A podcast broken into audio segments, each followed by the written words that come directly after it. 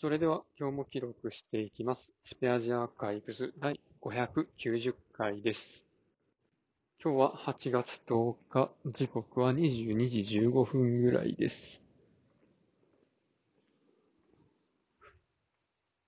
今日はですね、ま、なんていうかな。出勤する、出勤と退勤の時間を記録するっていうアプリを作りました。これはパワーアップスと、パワーオートメイトと、パワーオートメイト for デスクトップとかを使うんですけど、これが、あれなんですよね。パワーオートメイト for デスクトップを5分間隔ぐらいで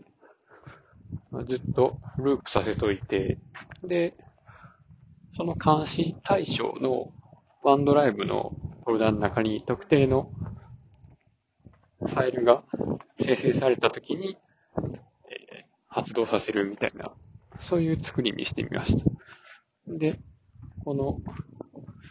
ワンドライブの特定のファイルっていうのはどうやって作るかっていうと、パワーアップスのアプリでボタンを押したら、パワーオートメイトが起動して、えーワンドライブにボタン、あ、違うわ、ワンドライブにファイルを置くみたいな。っていう、ちょっとずつ機能を組み合わせて作った感じですね。で、まあ、これでやるとどうなるのかっていうと、出勤ボタンをパワーアップスで押すと、まあ、その出勤した時間のスクショ、スクリーンショットが、あの、ワンドライブに生成されて、で、それへの、そのフォルダへのリンクが Teams のチャットに投稿されます。まあ、用途はあんまり深く考えないでほしいんですけど、まあそういうね、なんかずっと起動させつつ、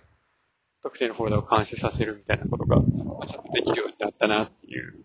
のが面白かったですね。で、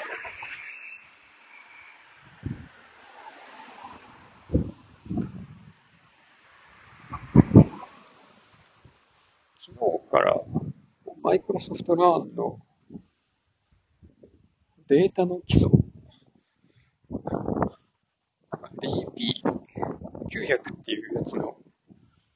勉強を始めたんですけど、なんかどうも、試験を受けようと思っていたら、今週の土曜日の午前中はなんか台風でやばそうな感じがするので、来週にの土曜日に回しました。で、来週の土曜日には、この GP900 と AI900 っていうね、同じマイクロソフトの Azure のシリーズで、まあ、データじゃなくて、なんか AI の使ってなんかするみたいなやつの試験があるので、まあ、それを受けに行ってみようかなと思います。まあね、最近、最近っていうか、だいぶ前から AI 流行ってますけど、もうね、マイクロソフトラーンの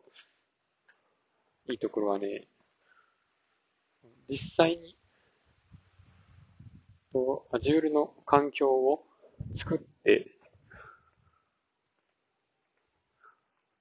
なんかお試しでこういうことやってみてくださいっていうのが出てくるところですね。まあ、そういう実際に手を動かしてみる経験、体験ができるっていうのがね、まあ、や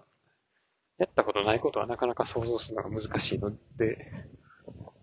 ちらっとでも触ったことがあると、あどっかで使うときの取っかかりになっていいかなと思ってます。ということで、この辺で終わります。ありがとうございました。